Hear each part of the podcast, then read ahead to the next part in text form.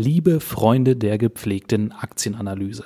Zwischen Vatertag und Wochenende nehmen wir uns Zeit, um über schöne Themen zu sprechen. Über Softbank, über den norwegischen Staatsfonds, über den Gold- und den Silberpreis, über diverse Airlines und ihre Zukunft sowie über das Thema Inflation und Deflation. Bitte denken Sie immer daran, alles, was Sie in diesem Podcast jemals hören werden, sind stets unsere eigenen, höchst subjektiven Einschätzungen. Genau deshalb übernehmen wir keinerlei Haftung für Ihre Transaktionen an der Börse. Denken Sie immer daran, Geldanlage ist Chefsache, nämlich Ihre eigene. Und jetzt geht's los. Viel Spaß. Ganz gleich, wie die Aktienmärkte heute stehen. Ob der Bär mürrisch grummelt oder der Bulle mutig mit den Hufen scharrt. Wir machen Sie fit für Ihren langfristigen Erfolg an der Börse. Willkommen beim Privatinvestor Podcast. Florian, du hast am gestrigen Vatertag richtig Gas gegeben, habe ich gelesen und gehört. Ja, und bei dir, Pascal, da stapelt sich das Geld auf dem Konto. Wie kommt's? ja, so, so, äh, so schön ist es leider doch nicht. Ähm, aber du sprichst natürlich einen interessanten Punkt an. Und zwar, dass zwar einerseits natürlich viele Leute in der aktuellen Krise betroffen sind. Wir haben 10 Millionen äh, Arbeiter in Kurzarbeit. Ähm, wir haben aber auch gleichzeitig viele Personengruppen, wie zum Beispiel Rentner, Beamte, ähm, alle Angestellten im öffentlichen Dienst oder auch ähm, natürlich Unternehmen wie unseres, ähm, die jetzt äh, das Glück haben, dass wir nicht in Kurzarbeit gehen müssen, sondern mhm. weiter äh, voll reinhauen können und das natürlich auch bei vollen Bezügen. Und das ähm, haben wir aber gleichzeitig die Situation, dass wir ähm, nicht so konsumieren können, wie wir das sonst gewohnt sind. Ähm, wo man vielleicht dann sonst regelmäßig mal was essen geht ähm, oder man geht in die, in die Stadt und äh, geht ein bisschen einkaufen. Ähm, und da gibt es jetzt den Gedanken dazu, dass sich ähm, in Anführungszeichen natürlich ähm, das Geld bei, sagen wir mal, im Mittelstand sozusagen ein wenig stapelt, weil es einfach einen Investitionsstopp in dem Sinne gibt oder einen Konsumstopp. Ja. Und da ist jetzt ein weiterer Gedanke, ob im Endeffekt diese Kontoguthaben äh, zu einer Art Deflationsschock führen könnten. Ja, so sagen es manche, manche Analysten sagen sagen es richtig, äh, ja, so wie du es gerade gesagt hast, eben ein Deflationsschock. Erläutern dann das eben so, dass sich eben, wie du sagst, das Geld sich auf den äh, Konten ansammelt und eben nicht investiert werden kann oder verkonsumiert werden kann, investiert werden kann es natürlich durchaus. Haben wir es natürlich oder ihr auch als äh, Fondsmanager, als Fondsberater gemacht, investiert an den Börsen. Es kann aber nicht konsumiert werden. Das heißt, der breite Mittelstand, äh, der sonst eben sein Geld für den Konsum ausgibt, kann dies eben nicht tun. Jetzt wäre hm, vielleicht ein Schluss, den man sich so überlegen könnte, ja gut, jetzt öffnen die Geschäfte, alle können wieder konsumieren, können auch wieder die Gastronomie, Gastronomie nutzen, können wieder ordentlich einkaufen, steigen nicht jetzt auf einmal die Preise an. Also erleben wir nach der, dieser kleinen kurzen Deflation von einigen Wochen, von zwei Monaten vielleicht, dann auf einmal den großen Schock nach oben, die große Inflation. Das sagen ja auch nicht weniger.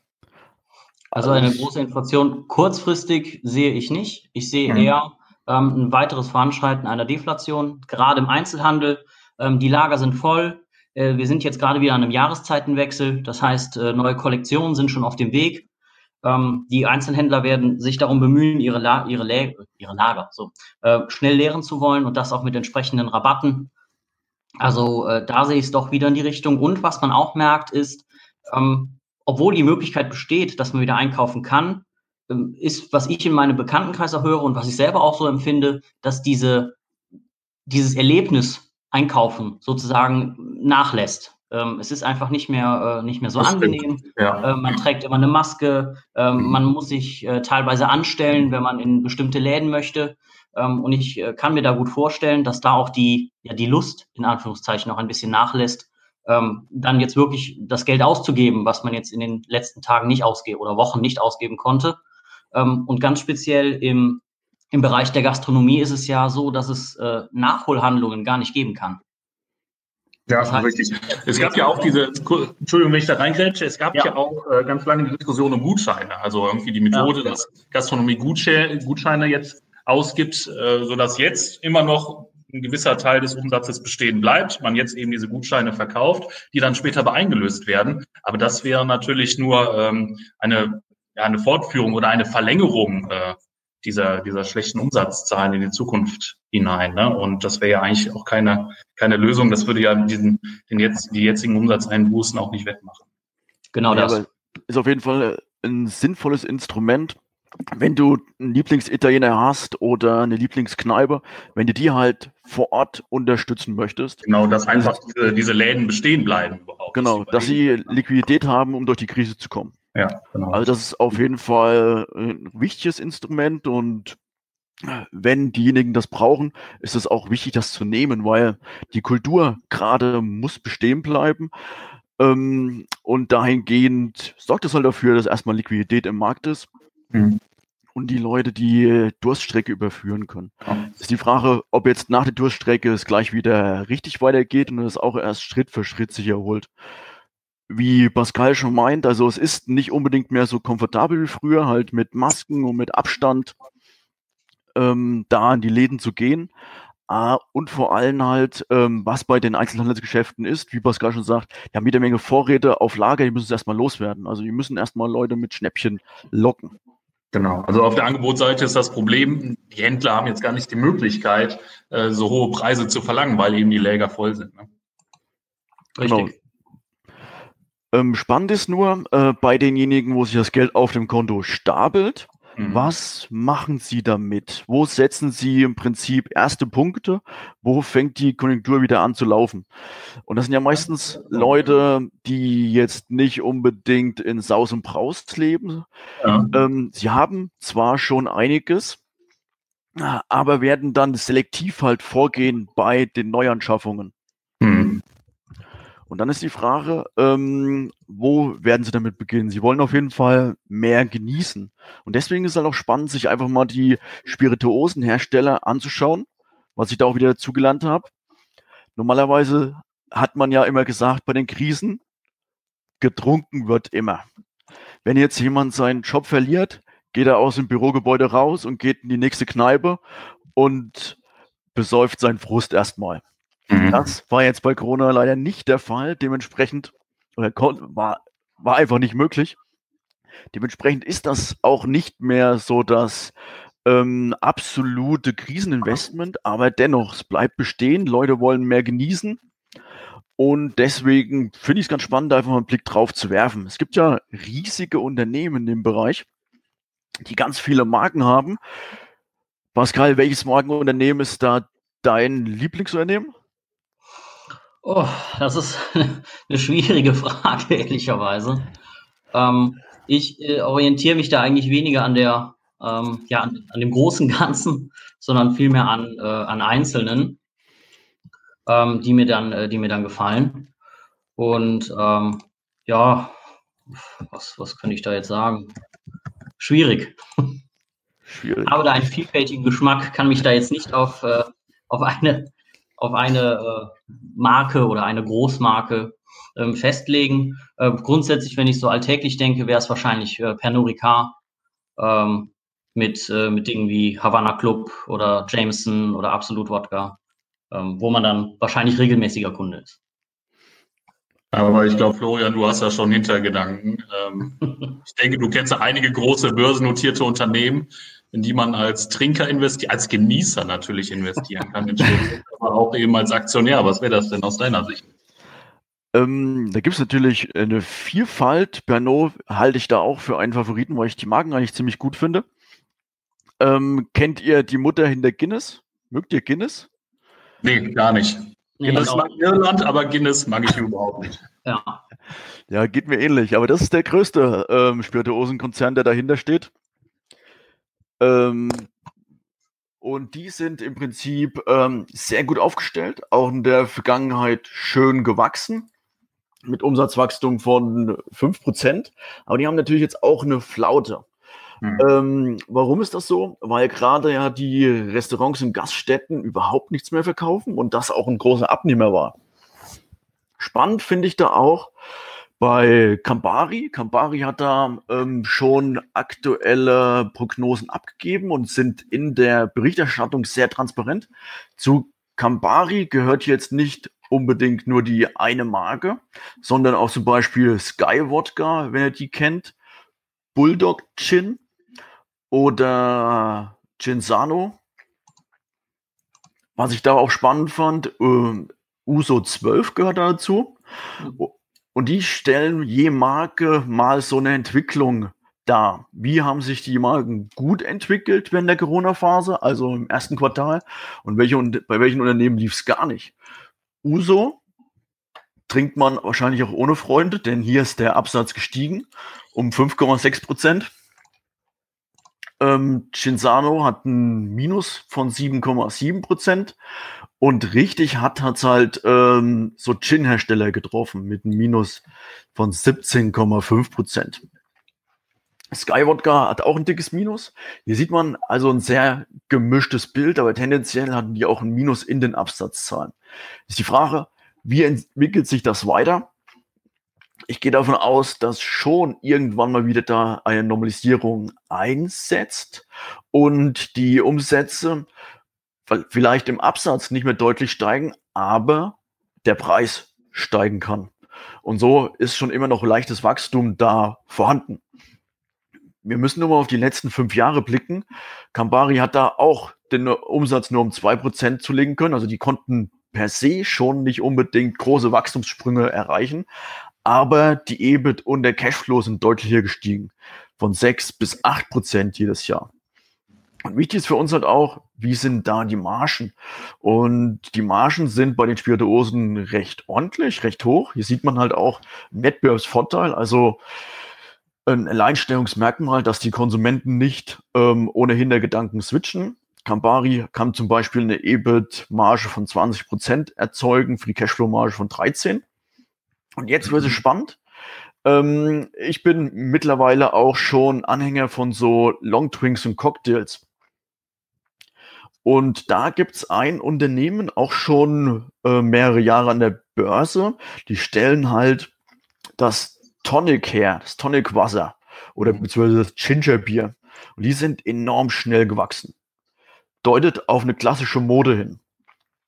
Der Umsatz hat dann nämlich um 45 Prozent zugelegt bei FIFA Tree und der operative Cashflow um 60 Prozent. In welchem, Zeitraum, in welchem Zeitraum sprichst du, Florian? Über fünf Jahre okay. und das jedes Jahr. Also das Wachstum ist enorm und die also Margen. ist ja auch dann so ein Trendgetränk ne, in den letzten Jahren geworden. Ne?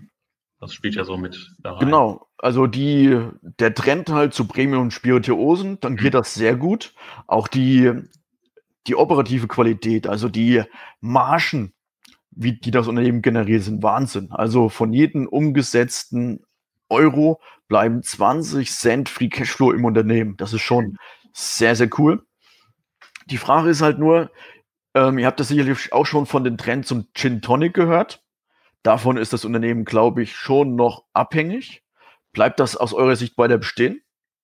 Ja, ich denke mal. Also ich bin da jetzt auch kein Experte, aber ich denke mal, das sind auch so Modethemen. Also ich kann mir gut vorstellen, dass in ein, zwei Jahren das ganze Thema auch wieder brach liegt äh, und andere Spirituosen dann eine Rolle spielen, die stärker dann auf dem Markt auftreten und angenommen werden vom Publikum. Ähm, was mich eigentlich noch mehr interessiert, Florian, also deine These ist nun, also erstmal ganz grundlegend, Alkohol spielt immer eine Rolle. Auch in der Krise. Früher waren es vielleicht eher die AB InBev, die eher auf die Bierproduktion setzen. Ähm, aber jetzt, Corona hat gezeigt, so deine These, wenn ich die mal zusammenfassen darf, Corona hat gezeigt, dass äh, eher höherwertige Spirituosen jetzt eine Rolle spielen und an Fahrt gewinnen und das eben auch in der Zukunft anhalten wird? Oder ähm, ist da jetzt so eine Trendumkehr, also weg vom Bier, sage ich mal, weg vom äh, typischen Alkoholkonsum in der Kneipe, im Restaurant, wo man dann vielleicht doch eher äh, Bier und Wein trinkt, hin zum Alkoholkonsum zu Hause, wo man sich dann vielleicht äh, selber einen Cocktail mixt und ähm, diesen Bereichen eher konsumiert? Oder wie, wie kann man das, wie kann man deine These da sehen? Also der Trend ist aus meiner Sicht schon länger im Takt. Es gibt schon länger diesen Trend zum Premium Spirituosen, also auch mit Long Drinks, Gin Tonic, Moskau Mule. Das ist ja schon die letzten fünf, sechs Jahre intakt. Und dieser Trend ist so signifikant, dass, dass er wirklich also stärker ist als Bierkonsum, als das, was man sonst so kennt. Bier, Wein spielt da wirklich deutlich weniger eine Rolle. Also ich würde jetzt nicht sagen, dass es weniger eine Rolle spielt, aber der Markt ist halt riesig. Dementsprechend kann sowohl auch der Bierkonsum steigen in Zukunft. Aber das Segment ist, ist attraktiv, man kann deutlich höhere Margen generieren. Und ähm, okay, das, das, ist ein guter Punkt. Also die Margen kann ich mir auch gut vorstellen, sind da deutlich höher. Ähm, ja. Genau, deswegen ist es langfristig halt ganz spannend, wie sich das entwickelt. Und okay. die Bilanz ist bei den Unternehmen auch sauber. Also viele, gerade diese klassischen Spirituosen-Unternehmen, haben eigentlich auch eine enorme Verschuldung. Aber jetzt das Unternehmen, mit dem ich meinen Longdrink anreiche, weil, sagen wir mal, drei Viertel, wenn du einen Gin Tonic trinkst, kommen ja vom Tonic Water. Das heißt, hier äh, was Billiges zu nehmen, ist eigentlich auch Blödsinn. Dann kann ich, brauche ich auch keinen hochwertigen Gin zu trinken. Dementsprechend ähm, ist es schon ganz spannend, auch sich das Unternehmen mal anzuschauen. Ähm, es gibt noch ein deutsches Unternehmen mit Sitz in Berlin, was direkt Konkurrenz ist. Das ist Thomas Henry. Und hier äh, streiten sich natürlich die unterschiedlichsten Geschmäcker. Manche finden den Gin Tonic von Fever Tree besser, manche von Thomas Henry. Da muss jeder mal in sich gehen, was, er, was ihm gefällt. Aber von der Aufstellung her kann Fever Tree auf jeden Fall eine Krise überstehen, haben eine sehr hohe Eigenkapitalquote von 84 Prozent. Und wenn der Takt, wenn dieser Trend zu Premium-Spirituosen weiter bleibt, weil es, wie auch in Corona, nicht alle Segmente getroffen hat, sondern viele, vielen Segmenten auch wirklich gut geht, die, wo sich das Geld auf dem Konto hortet. Und dementsprechend denke ich, sollte man darüber nachdenken, einfach mal äh, sich das Unternehmen anzuschauen. Okay. Also ist eine These, dass eben diejenigen, die jetzt während Corona immer noch fleißig arbeiten gehen dürfen, Geld verdienen können, äh, eben vermehrt auch in Spirituosen konsumieren. Ist so ein bisschen die These dahinter. Generell kann man natürlich sagen, ähm, Alkohol spielt immer eine Rolle, egal äh, ob Rezession oder äh, Boomphase. Da kann man eigentlich immer investieren. Ähm, vorausgesetzt natürlich, die Bilanzen äh, sind stabil und das Unternehmen ist gesund und hat eben auch eine gewisse Ertragskraft, egal in welcher Wirtschaftsphase wir uns so befinden. Ich denke, da kann man wenig falsch machen, oder? Genau, also es sind halt übergeordnete Trends. Jetzt nicht unbedingt auf Corona bezogen, aber ja. ich könnte mir schon vorstellen, derjenige, der ähm, jetzt während der Corona-Zeit ordentlich gespart hat, der sich einfach mal demnächst ähm, was Besseres gönnt. Es gibt ja auch welche, die ähm, sind Whisky-Experten oder Gin-Experten und nutzen das als Kapitalanlage. Wenn ich absoluter Experte bin, wirklich sinnvoll. Wenn ich aber nur Laie bin, würde ich davon abraten, dann würde ich mich lieber auf Aktien konzentrieren. Ja gut, da sind dann auch so Liebhabersachen, da spekuliert man dann eher auf einen zukünftigen äh, Wert in einem gewissen Expertenkreis. Ne? Genau. Gut, haben wir das Thema Alkohol für dich so abgehakt, Florian, oder hast du da noch ein paar Aktien drin? Nee, können wir überspringen, aber tendenziell sollte man auf dem Schirm behalten. Okay, ja. Ähm, wir haben eine Frage eines äh, Clubmitglieds bekommen von dem lieben Marc zum Thema Silberpreis. Und ja, das kam glücklicherweise, dankenswerterweise auch als Sprachnachricht. Die würde ich jetzt gerne einmal kurz einspielen. Einen Moment freue mich bei der Gelegenheit, den Florian König dann auch demnächst äh, persönlich kennenzulernen äh, beim ersten Privatinvestor Club Treffen. Liebe Grüße schon mal vorab. Und äh, ich habe eine Frage an euch. Und zwar, äh, meine Frage ist folgende bezüglich des Silberpreises, wie eure Einschätzung zum Silberpreis ist und zur Silberpreisentwicklung. Äh, da wird ja aktuell viel darüber diskutiert und ich muss sagen, es gibt keine andere Assetklasse, äh, über die ich öfter höre, äh, dass sie unterbewertet sei und ja, Silber ist ja so günstig und kauft Silber und äh, überhaupt. Okay, vielen Dank für die Frage. Also Silber sind, finden wir grundsätzlich auch sehr spannend, weil vor allem das Verhältnis zwischen Gold und Silber in der Vergangenheit auf dem Allzeithoch war. Also man hat teilweise ähm, 110 oder 120 Silberunzen hinlegen müssen, um ja, ich gucke mal, aktuell sind 102, 102,5 über eine Goldunze. Also das ist Verhältnis ungefähr aktuell, aber mhm. es war halt deutlich auch höher. Ja. Das heißt, wir halten ähm, Silber schon im Fondsmanagement für attraktiv, haben das auch in unseren Hedgefonds aufgenommen man hat natürlich das Problem immer mit der Lagerung, weil da geht es dann um, ab, um viele Tonnen. Und da muss man auch erstmal gewisse Lagerstätten finden. Und entsprechend ist es dann auch teurer. Aber tendenziell Silber ist spannend, ist ein interessante Sache, die halt auch gerade in Rezessionszeiten sich gut entwickelt. Wir müssen nur mal schauen, seit Anfang März hat schon Silber einen vernünftigen Sprung hingelegt und ist fast um 50 Prozent gestiegen. Mhm. Ähm, also seitdem wir damals gesagt haben, okay, es ist wirklich extremst günstig im Verhältnis zum Gold, ähm, hat sich es auch schon wieder erholt. Okay. Wie löst ihr das äh, im Hedgefonds? Also wie löst ihr diese Frage der Lagerung? Habt ihr da was zu erzählen?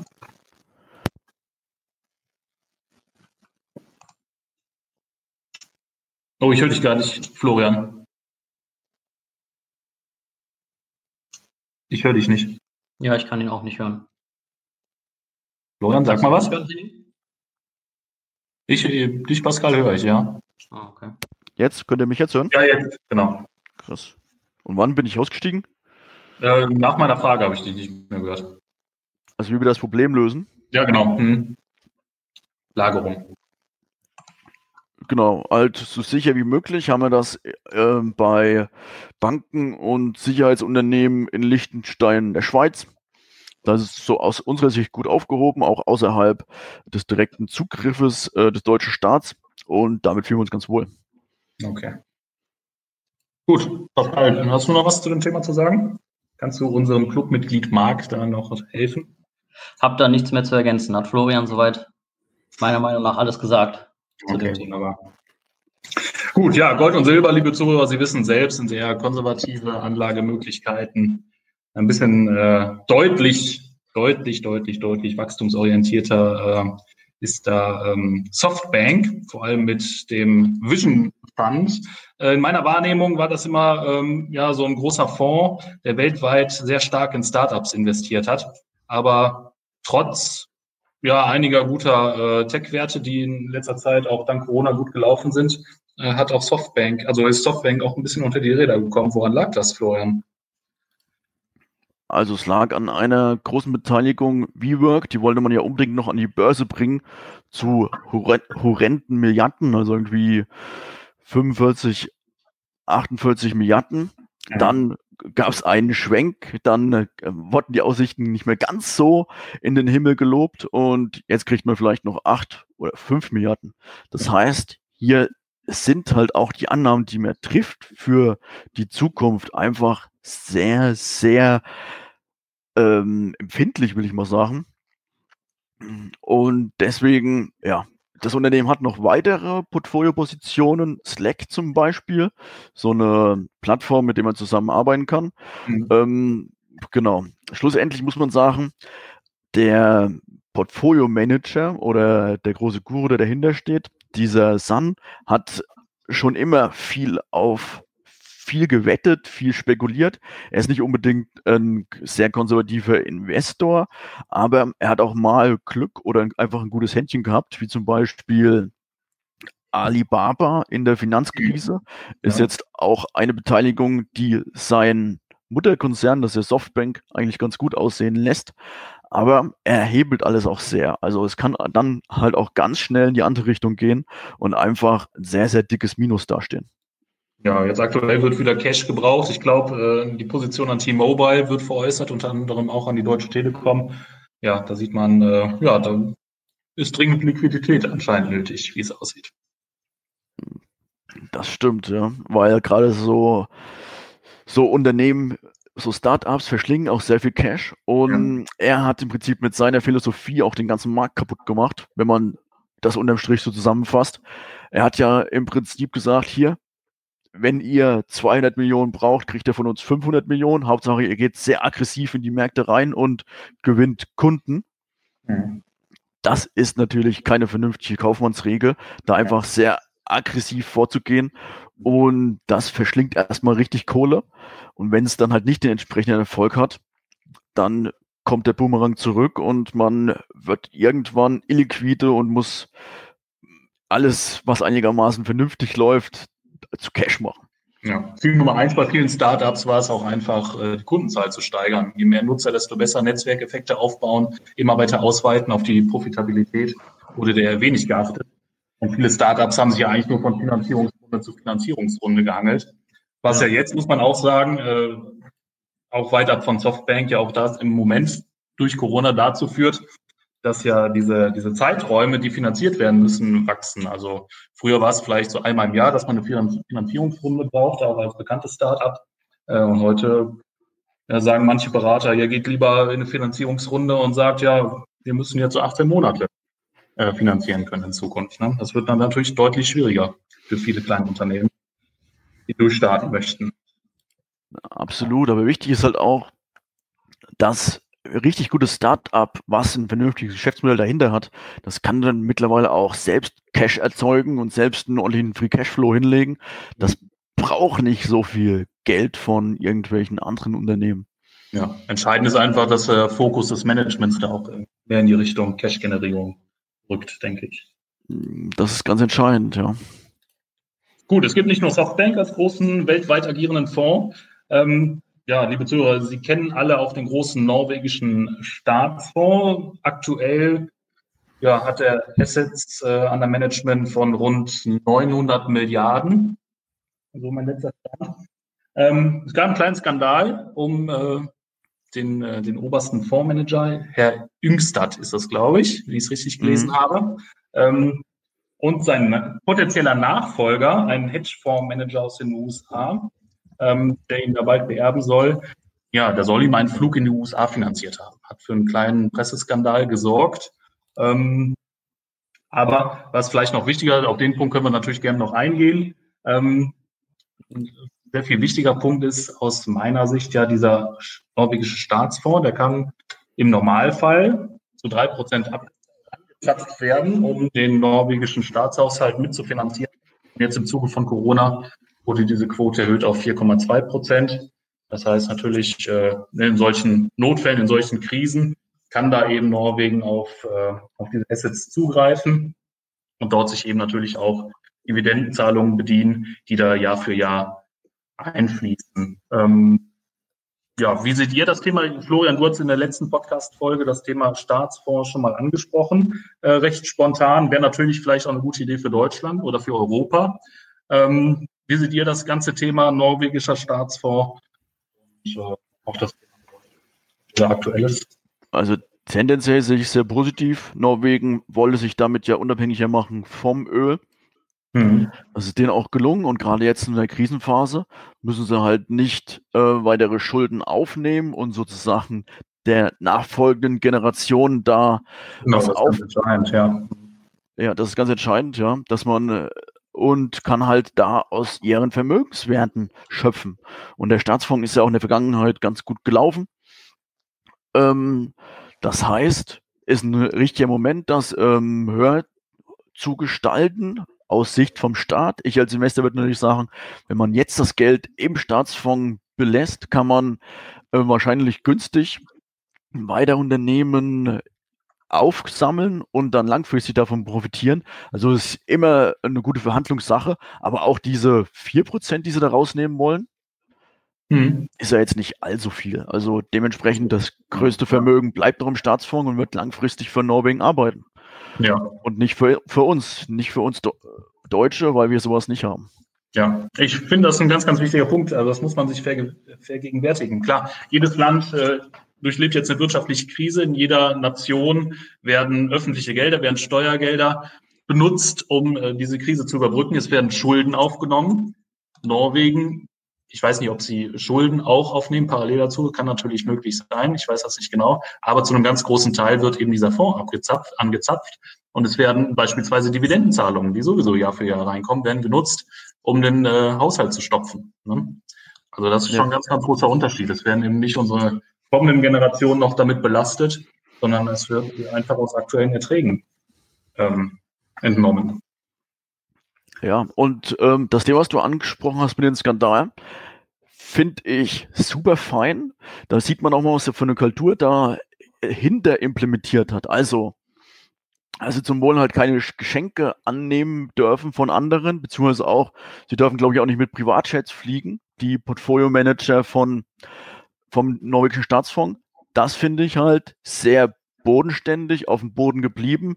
Das und dass er im Prinzip sich dann hinstellt und sagt, okay, ich habe einen riesen Fehler gemacht, richtig doof gelaufen, tut mir leid. Ich rechne mit Konsequenzen und kann mit den Konsequenzen leben, weil ich diesen Fehler gemacht habe. Finde ich auch gut. Ähm, wichtig ist halt auch, dass ähm, man nicht nur einen Staatsfonds implementiert, sondern auch die Kultur dahinter stimmt. Und ich glaube, in Norwegen passt das soweit. Ja, Kultur ist ein wichtiger Punkt. Ich denke, ja, da ging es um einen Flug, der finanziert worden ist ähm, von einem ja, möglichen Profiteur in der Zukunft, von seinem potenziellen Nachfolger eben. Und äh, ja, ich denke, da gab es schon mal äh, ja, andere Peanuts, äh, um die eben nicht ähm, so, so, so ein großes Thema drumherum aufgebaut ist, nicht so ein großer Streit, äh, nicht so ein großer Skandal worden. Ja, Herr Ingstadt, der ist da sehr ehrlich, äh, hat da, wie du sagst, eine gute Kultur etabliert. Äh, und das ist natürlich auch wichtig, wenn man so, solche großen ähm, Vehikel aufbaut, die dann eben natürlich auch, woher soll das Geld kommen? Es wird eben aus öffentlichen Geldern kommen, die da investiert werden. Norwegen hat jetzt natürlich den Ölhandel gehabt und hat da eben die Erträge investiert. Das hätte jetzt Deutschland oder Europa erstmal nicht. Das wären öffentliche Gelder, Steuergelder, die investiert werden müssten. Und da ist natürlich ganz wichtig, dass wir eine entsprechende politische, demokratische Kultur haben. Ähm, ansonsten wird das natürlich von den Politikern und von den angeschlossenen Fondsmanagern, die dann natürlich auch privat profitieren wollen, ganz schnell an die Wand gefahren. Stimmt. Also Deutschland könnte sich halt auch über die gute Bonität finanzieren. Das mhm. heißt also, aktuell haben wir noch eine gute Bonität. Wir wissen ja alle nicht, wie, wie es genau weitergeht mit der Automobilindustrie und da hängt ja viel dran. Ja. Ähm, dementsprechend sollte man jetzt die gute Bonität nutzen und vielleicht Staatsanleihen über zehn Jahre aufnehmen zu einer Negativverzinsung. Ja. Und das halt vernünftig anlegen. Ja, jetzt ist das Geld billig. Die Zeit könnte man nutzen. Genau. Gut, ähm, im Vorfeld, äh, Pascal Florian, hattet ihr noch äh, einen arabischen Staatsfonds an, äh, angesprochen. Er wurde im Jahr 2015 gegründet. Ich weiß absolut gar nichts darüber. Ähm, was habt ihr zu dem Thema zu sagen? Was äh, gibt es da für Entwicklungen? Warum wolltet ihr das Thema ansprechen? Deswegen bist du auch gleich geswitcht von Softbank nach Norwegen, weil das eigentlich gar nicht, keinen Sinn ergibt. Weil alt auch der ähm, arabische Staatsfonds von Saudi-Arabien ist auch ein großer Geldgeber von Softbank, von den Zukunftsfonds, den sie da haben. Das heißt, ähm, ja, vor fünf Jahren hat im Prinzip damals der Prinz gesagt, wir müssen unabhängiger werden vom Öl. Öl ist ja die alleinige Einnahmequelle gewesen. Wir müssen unsere Vermögenswerte streuen. An sich sehr sinnvoller Schritt. Ähm, das ist halt auch gelungen. Mittlerweile ist der Staatsfonds schon sehr, sehr groß. Ich gucke mal, ob ich jetzt ähm, genaue Zahlen bekomme. Aber tendenziell hat er auch 300 Milliarden Dollar. Das ist schon enormer Wert und investiert vor allem jetzt anders wie der norwegische Staatsfonds in der Krise. Man hat jetzt vor allem, wo die Kurse rückgängig waren, ordentlich Aktien gekauft ähm, von Facebook, von Walt Disney, von Cisco, also alles Unternehmen, die ein vernünftiges Geschäftsmodell haben und die auch lange davon profitieren.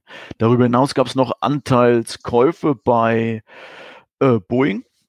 Boeing finde ich natürlich äußerst spannend, weil die sehr günstig waren und in der Vergangenheit auch viele Managementfehler gemacht haben. Eventuell ist das Management da auch abgehoben, nicht wie beim norwegischen Staatsfonds. Es ist nicht mehr so bodennah oder nah an der Produktion, sondern hat auch das Management von Boeing einen ganz anderen Standort als die eigentliche Produktion. Aber tendenziell sieht man, hier bewegt sich einiges. Gerade der Zusammenbruch des Ölpreises ähm, den man gesehen hat in der Vergangenheit, hat den Staatsfonds nicht dazu bewegt, ähm, die Investitionen zu kappen, sondern hat halt auch einfach weiter investiert. Das ist, glaube ich, langfristig wichtig.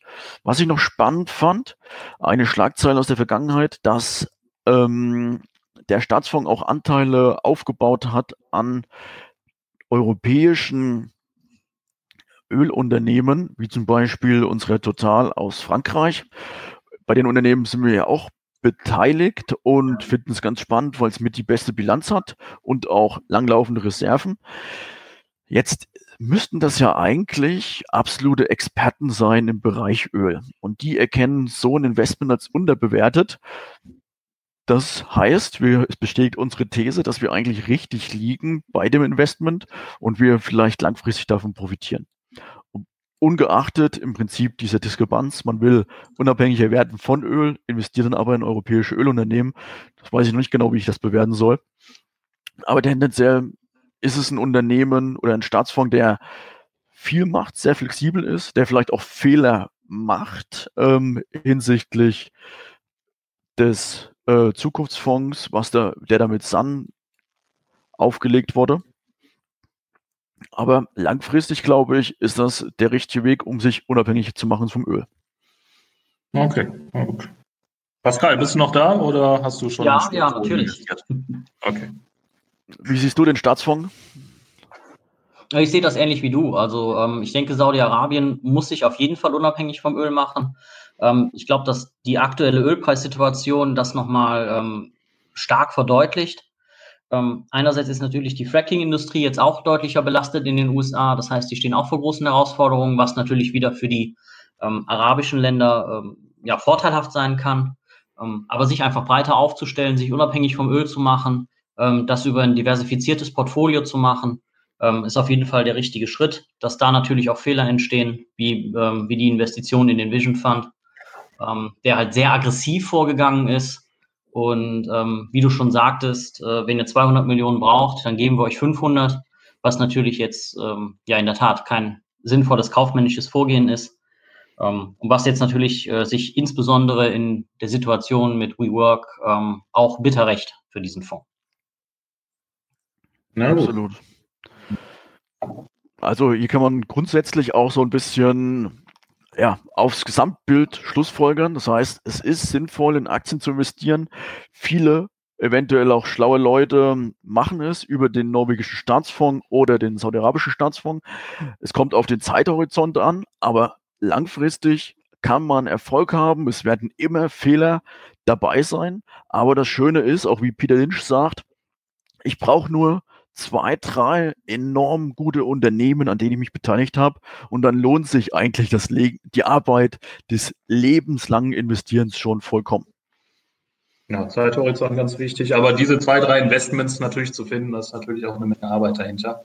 Ähm, da kann man nicht nur aufs Wachstum gucken und eben die Titel kaufen, die jetzt ja, angesagt sind, die jetzt vielleicht eben auch im Kurs steigen, sondern man muss natürlich auch schauen, wachsen diese Unternehmen nicht nur, was Nutzerzahlen, wir haben Netzwerkeffekte angesprochen, ähm, angeht, sondern sind die eben auch so profitabel, dass sie wirklich Werte generieren für die Aktionäre. Habt ihr noch Themen, Jungs, über die wir heute sprechen sollten oder was ist das für euch? Also wichtig, mich haben ein paar Fragen erreicht zu AENA ja. und Fraport. Ach, okay, ja, gerne. Hm. Ähm, sind ja auch sehr betroffen in der Corona-Phase. Ähm, übergeordnet muss man sagen, so ein Flughafen hat ein regionales Monopol. Das heißt, ähm, Frankfurt wird weiterhin ein wichtiger Standort bleiben. Auch die Flughäfen in Spanien, die bei AENA drin sind, sind weiterhin wichtig. Aber aktuell kam natürlich der Reiseverkehr zum Erliegen. Man macht nur noch Geld über den Transport. Und das führt natürlich dazu, dass auch Fraport einige Investitionen zurückschrauben mussten. Pascal, weißt du noch, wo wir die Leute von Fraport zum Eigenkapitalforum gesprochen haben, der ja. ihre extremen Investitionen am neuen Terminal? Ja, genau, genau. Ähm, das war schon ein sehr umfangreiches Projekt, was sie uns da dargestellt haben.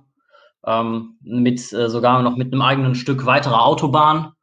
Ähm, aber das ist jetzt sicherlich eine Sache, die jetzt eher mal zurückgestellt wird. Was wir jetzt auch gesehen haben, ist, dass die Flughafenbetreiber ja auch alle ihre Dividenden gestrichen haben. Ja. Was natürlich ähm, ähm, ja, betriebswirtschaftlich eine sinnvolle, äh, sinnvolle Maßnahme ist. Absolut. Ja, und zeigt dem Anleger ja auch, auch dem Dividendenjäger, der jetzt vielleicht in, in erster Linie erstmal enttäuscht ist, aber dem zeigt es ja auch, dass diese Unternehmen dann doch sinnvoll wirtschaften und eben auf einen langfristigen Erfolg aus sind, nicht auf die kurze. Genau. Ja, darüber hinaus sind die halt aktuell ein Spielball von der Politik. Wann geht's weiter? Wann fliegen die ersten Flugzeuge? Und da bin ich eigentlich optimistisch. Ich glaube, die ersten Flieger sind schon wieder nach Athen geflogen, mhm. um dort Urlaub zu machen. Ähm, das, äh, also langsam kehrt da wieder Leben ein. Die Flughäfen sind nicht mehr so gespenstisch wie in der Vergangenheit. Aber das dauert wahrscheinlich noch eine ganze Zeit, bis sich es vollständig normalisiert. Und für uns natürlich als langfristige Investoren, wir müssen uns die Frage stellen, wird sich irgendwann mal wieder vollständig normalisieren? Da sehe ich auch ein paar Punkte, die da dagegen sprechen. Zum einen hat sich bewährt, ähm, mit so digitalen Medien zu kommunizieren. Ja, ähm, zum anderen ist man, glaube ich, auch dazu übergegangen, dass nicht jedes Meeting vor Ort stattfinden muss, ähm, weil es ja halt auch Kosten bringt und man kann das Prinzip auch schnell über Telefon klären. Aber eine Reisebereitschaft bleibt weiterhin. Es bleibt weiterhin wichtig, ähm, viele Flughäfen miteinander zu verbinden. Ich gehe davon aus, dass das auch wieder zurückkehrt. Wann ist natürlich eine Frage, die wir nicht hundertprozentig klären können, weil es sehr politisch ist. Aber tendenziell haben gerade die zwei Flughäfen ähm, eine sehr gute Ausgangsposition. Zu Fraport nochmal kurz. Wer ist da der größte Mitbewerber? Da hat das Fraport Management klar gesagt, unsere größte Kunde ist Lufthansa und Lufthansa hat weiterhin einen großen große Flughäfen in Zürich und München. Deswegen sind das eigentlich unsere größten Konkurrenten. Ähm, ja, dahingehend müssen wir schauen, wie das anläuft, auch in der Schweiz, wie da im Prinzip die Reisen wieder möglich sind. Wenn die Schweizer natürlich da dick schneller sind, könnte Fraport einen Nachteil haben. Ähm, aber insgesamt hat der Fraport nicht nur Frankfurt, sondern auch viele griechischen Flug, griechische Flughäfen. Dahingehend muss man sagen, ja, wird sich das langfristig normalisieren. Was wichtig ist für Fraport, dass die Verschuldung des Unternehmens ähm, sehr langfristig ausgerichtet ist. Das heißt, jetzt im Jahr 2020 werden nur noch ungefähr 345 Millionen fällig. Ähm, der größte Batzen kommt dann äh, im Prinzip wahrscheinlich 2021 ist ein bisschen größer mit 454 Millionen, aber richtig viel kommt dann im Jahr 2027. Und bis dahin hoffe ich, dass wir Corona eigentlich schon fast vergessen haben. Und ähm, ja, langfristig ähm, wieder alles im Lot ist. Ja, das ist ein sehr spannendes Thema, das du angesprochen hast, Florian. Ähm, also ist ja eigentlich auch eine gesamtgesellschaftliche Frage. Jeder hat irgendwie was mit, äh, ist mal geflogen und fragt sich jetzt vielleicht, wie viel Verkehr brauchen wir überhaupt noch in Zukunft? Vor allem, wie viel Verkehr brauchen wir in Zukunft? Du hast angesprochen, Videokonferenzen, äh, Telefonkonferenzen werden technisch immer ausgefeilter, werden immer besser, die Bandbreiten steigen überall. Es ist also auch möglich, von zu Hause aus viel zu machen. Man muss nicht unbedingt äh, ins Ausland reisen, um da vielleicht äh, Büros zu besuchen, Kollegen zu besuchen. Das geht alles auch ähm, digital. Und da stelle ich mir natürlich, oder ich kann mir vorstellen, für, auch für euch Analysten ist es da sehr, sehr schwierig äh, zu ergründen, mit welchem Nutzeraufkommen zum Beispiel ähm, Airlines in Zukunft profitabel arbeiten werden. Also ich glaube nicht, normalisieren, Normalisierung bedeutet in dem Fall nicht, dass wir wieder alte Flugverkehrszahlen und Nutzeraufkommenzahlen äh, sehen werden, sondern die, äh, die Airlines, die müssen da einfach mit anderen Zahlen operieren und mit anderen Nutzeraufkommen. Oder verstehe ich das falsch? Also gerade bei den Airlines sehe ich es wirklich ähm, ein schwieriges Thema, auch mit, hin, äh, mit Blick auf ähm, ja, staatliche Vorgaben ähm, wenn Airlines jetzt wirklich dazu verdonnert werden, dass die Mittelreihe nicht mehr besetzt werden dürfte. Mhm. Ähm, das würde ja extreme Herausforderungen darstellen. Das heißt, ein, ein Flug kann gar nicht mehr so effizient aus ja. oder bebucht werden, wie das vorher der Fall war. Das wird natürlich gerade ähm, so kostenaffine Airlines wie Ryanair natürlich besonders treffen, deren Geschäftsmodell ja maßgeblich davon abhängt, dass das Flugzeug voll ist, dass das Flugzeug wieder schnell in der Luft ist. Ähm, da ist auch die Frage, ähm, ist nach jedem Flug sollen da umfassende Desinfektionsmaßnahmen ergriffen werden. Das heißt, Ryanair könnte das Flugzeug gar nicht mehr so schnell hochbringen, wie sie das sonst immer geschafft haben. Ja. Ähm, also es sind noch viele offene Punkte, die, äh, die, das, ja, die das schwierig machen, das zu bewerten. Ähm, was ich für realistisch halte, das ist, dass äh, die Preise fürs Fliegen wahrscheinlich anziehen werden. Ja, sicherlich, ja weil einfach gewisse Fixkosten bestehen und die müssen gedeckt werden, dann eben auch von zahlenden Kunden auch in Zukunft. Also auf jeden Fall ein spannendes Thema, finde ich. Also die Frage, wie effizient äh, werden in Zukunft die Airlines arbeiten müssen. Ähm, ich denke, das ist kein Thema, wo man jetzt wieder schnell investieren kann oder sollte, aus meiner Sicht äh, zumindest, weil da einfach noch ganz, ganz viele Fragen ungeklärt sind, die man dann doch eher tiefergehend analysieren muss. Auch gerade was so politische Entscheidungen und so angeht. Auf jeden Fall höchst spannend, aber eben auch, äh, ja, man braucht dann einen gewissen Fokus und gewisse Geduld, um da zu wirklich guten Ergebnissen zu kommen. Sicherlich ein, ein Zockelement mit drin im Moment. Ja. Ja, einfach eine Komponente, die man nicht berechnen kann. Ähm, tendenziell sehe ich es auch so wie Pascal, dass halt die Preise steigen, weil Überkapazitäten abgebaut werden. Das heißt also auch für so alteingesessene Airlines wie Lufthansa ist es eine Sch Chance, einfach mal die, das ganze Unternehmen ein bisschen mehr auf Effizienz zu trimmen.